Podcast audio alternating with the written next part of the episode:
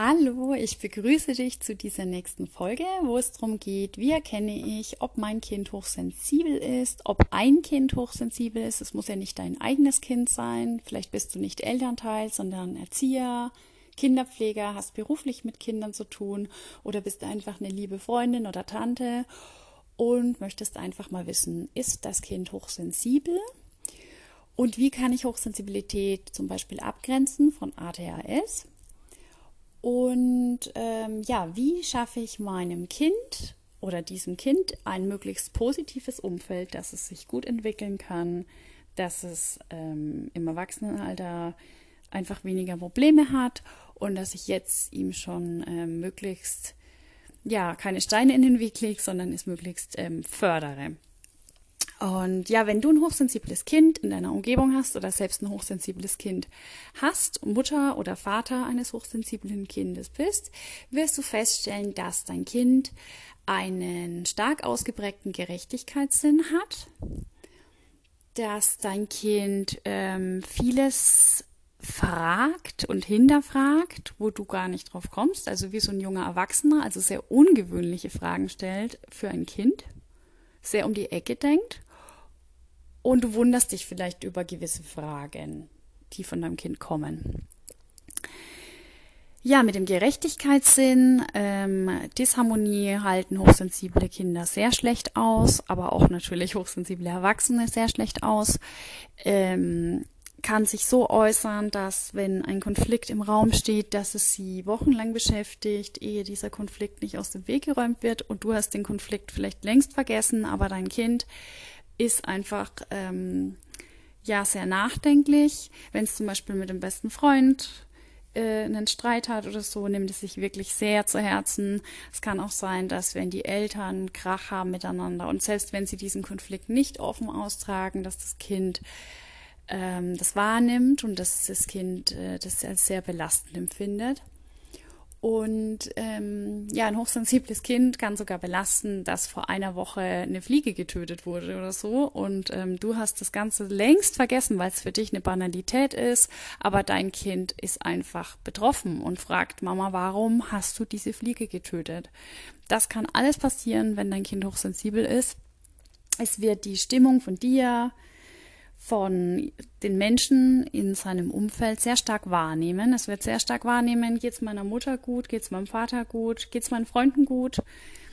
Ähm, es kann sein, dass wenn äh, dein Kind einen guten Freund, eine gute Freundin hat, dass es mitleidet, wenn dieser Freund leidet, wenn es dem nicht gut geht oder dem Geschwisterchen geht es nicht gut, kann es wirklich sein, dass dein Kind wirklich diesen Schmerz mitempfindet. Und hochsensible Kinder sind auch sehr tierlieb. Das heißt, sie leiden auch wirklich mit Tieren, wenn Tierleid entsteht.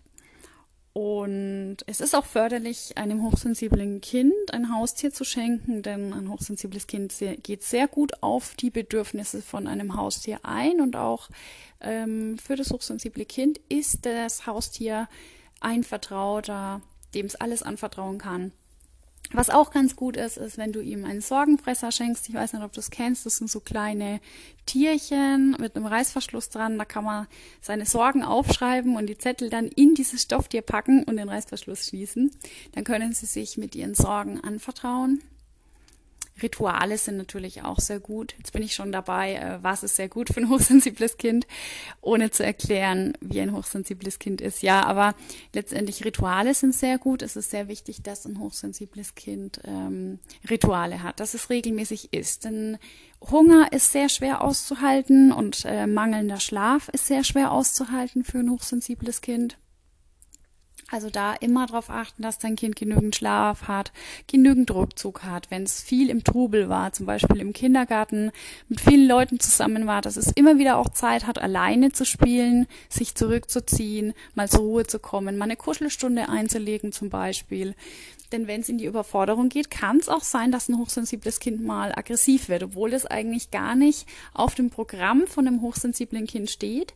Aber wenn es natürlich permanent in diese Überreizung geht, Und als Kind nimmst du noch nicht so wahr, wo stehe ich und wann gehe ich in die Überreizung. Das nimmst du auch als Jugendlicher noch nicht so wahr. Erst im späteren Alter als hochsensibler schaffst du es dann eventuell, also hoffentlich auch Grenzen zu setzen und dir selbst deiner Bedürfnisse mehr bewusst zu werden. Aber als Kind kannst du das eben noch gar nicht und du bist auch fremdgesteuert durch deine Eltern, die dich überall mit hinnehmen und vielleicht deinen Tag für dich verplanen. Ja, du gehst in die Schule und danach zur Musikstunde und dann zum Sportunterricht und dann spielst du mit Freunden und ähm, erst abends kommst du zur Ruhe und es kann einfach sein für ein hochsensibles Kind, es ist zu spät. Also bau auch immer wieder Momente ein, wo dein Kind sich zurückziehen kann, für sich sein kann, sich mal still beschäftigen kann und da komme ich auch schon zum nächsten Punkt.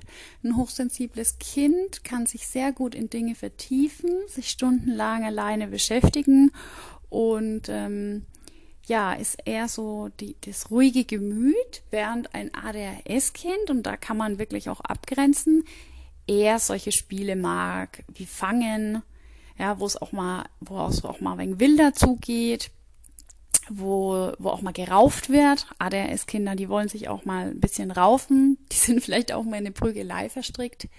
Ein hochsensibles Kind wird selten in sowas verstrickt sein oder es wird einfach nicht die Tendenz zeigen. Ähm, es wird eher dieses ruhige Spiel bevorzugen.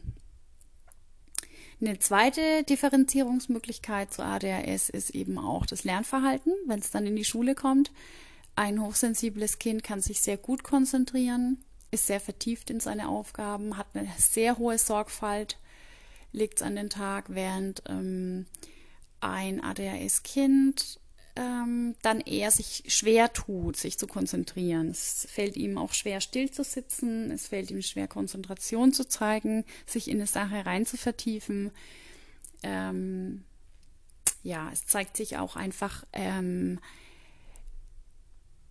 ja offener, redseliger als ein hochsensibles Kind. Hochsensible Kinder sind häufig schüchtern, muss aber nicht immer sein und ähm, sind auch ab und zu kreativ oder musikalisch. Kommt ganz drauf an. Sie sind geräuschempfindlich. Also ich hatte eine Klientin, die hat erzählt, ihr Kind kam her und hat den Staubsauger leiser gestellt. es war ihm einfach zu viel.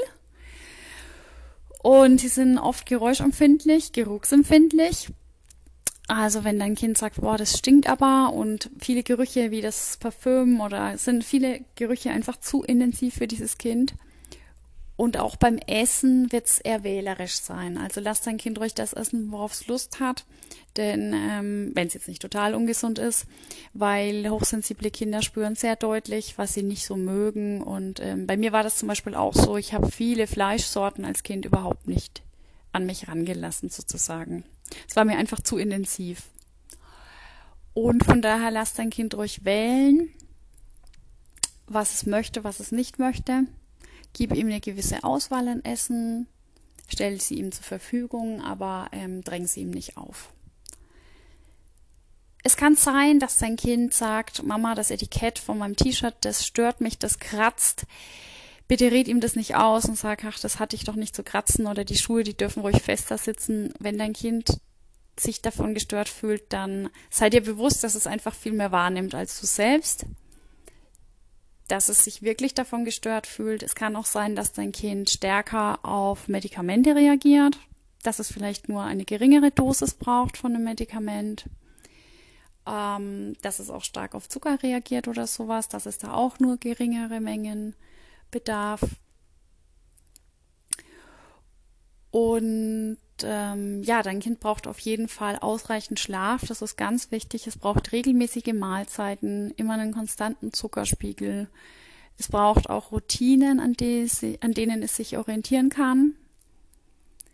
Ähm, das heißt nicht, dass es nicht auch spontan irgendwie zugehen kann, aber es sollte schon irgendwie so eine Regelmäßigkeit drin sein, was Mahlzeiten angeht oder was Rituale angeht. Darauf wird ein Kind sehr positiv reagieren und sich gut zurechtfinden. In der Regel sind hochsensible Kinder sehr wissbegierig, sehr lernfähig, sind gute Schüler.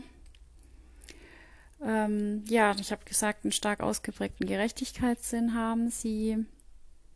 sind oft ein bisschen reifer schon als ihre Geschwister oder als ähm, Kinder in einem ähnlichen Alter, zeigen eine Reife und ähm, nehmen Details eben sehr gut wahr.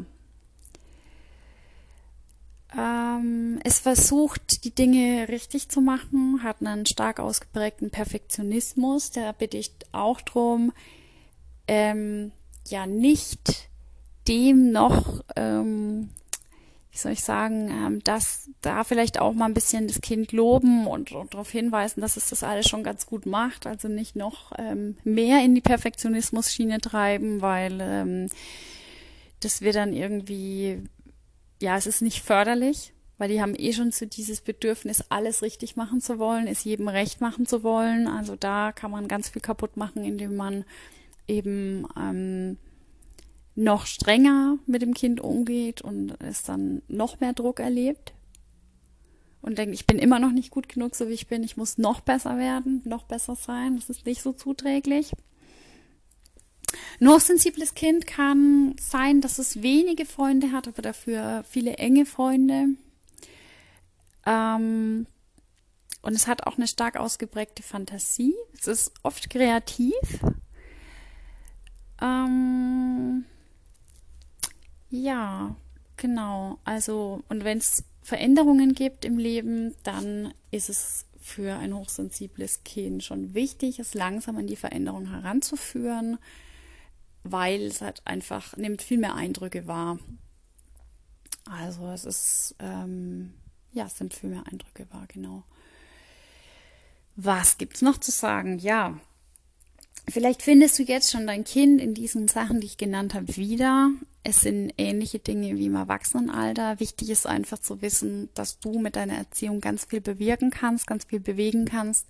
Denn ein hochsensibles Kind wird einfach die Bedürfnisse noch nicht so wahrnehmen, die es hat und es kann auch noch keine Grenzen setzen nach außen. Es ist dem eigentlich hilflos ausgeliefert, der Hochsensibilität. Und wenn man aber richtig damit umgeht, kann man ein sehr förderndes Umfeld schaffen.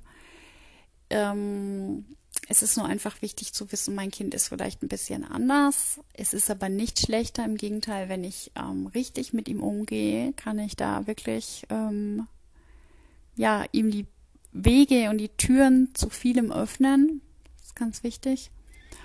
Und ich bitte dich auch darum, es nicht mit Geschwistern zu vergleichen, die vielleicht weniger hochsensibel sind. Ja, jeder Mensch ist einfach anders, auch wenn die Kinder die gleiche Erziehung haben. Jeder, jeder Mensch ist anders.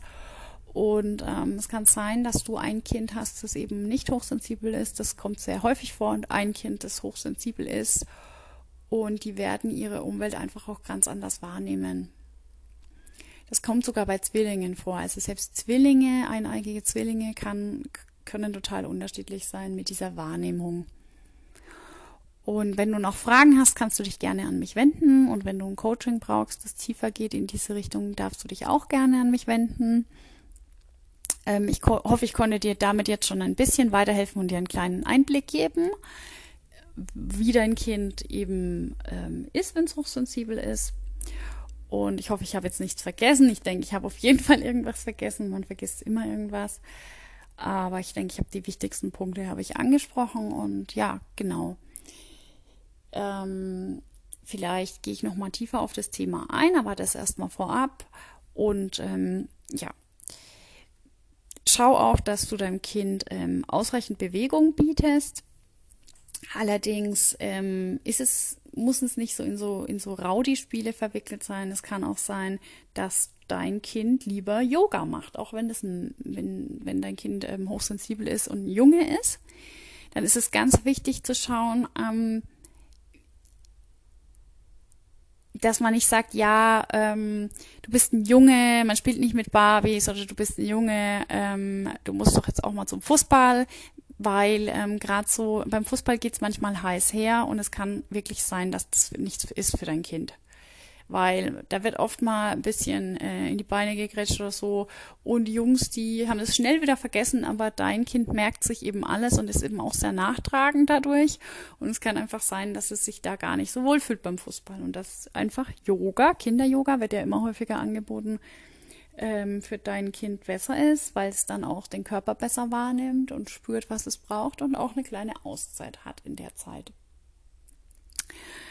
Ja, genau. Also insofern ähm, schau auch von der Schulart, dass es was für dein Kind ist, was es in der Schule, dass es da den richtigen Zweig wählt, wenn es in den kreativen Zweig möchte, dass du ihm da jetzt keine Steine in den Weg legst, weil du sagst, da hast du keine Berufsaussichten oder so.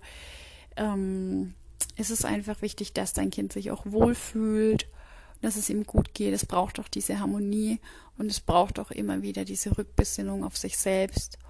Und dann wirst du auch erleben, dass dein Kind jetzt nicht ähm, aggressiv wird oder ausflippt oder so. Und wenn du ein Kind hast, das häufig trotzig ist oder irgendwie ähm, in einer schwierigen Phase ist, häufig weint, dann kannst du eigentlich davon ausgehen, dass es in der Überforderung ist. Also dass du permanent ähm, es mit Reizen überflutet hast oder es von außen permanent mit Reizen überflutet wurde, weil es eben nicht so ein gutes Umfeld hat, weil ähm, es im Freundeskreis unfair abläuft oder weil es einfach zu viele äh, Dinge am Tag erledigen muss und keinen Rückzug empfinden, also keinen Rückzug hat. Und da, ja, es ist nämlich wirklich sehr ungewöhnlich, wenn Hochsensible aggressiv werden. Das ist nicht in ihrer Art, das ist dann wirklich eine Reizüberflutung. Und ähm, ja, wegen sowas kommen häufig Eltern zu mir, wo es dann darum geht, warum ist es so, wie schaffe ich das, ähm, wie schaffe ich das, dass, dass ich da äh, auch für mich ähm, wieder durchatmen kann, weil ich einfach nicht mehr weiß, wie ich mit meinem Kind umgehen soll. Und so weit soll es erst gar nicht kommen, sondern es soll einfach so sein, dass ihr ein entspanntes Miteinander habt und wenn du da einige Regeln beachtest, dann tust du dem Kind was Gutes und dir selbst auch was Gutes. Ich hoffe, dir hat dieser Podcast gefallen und ich freue mich aufs nächste Mal. Tschüss.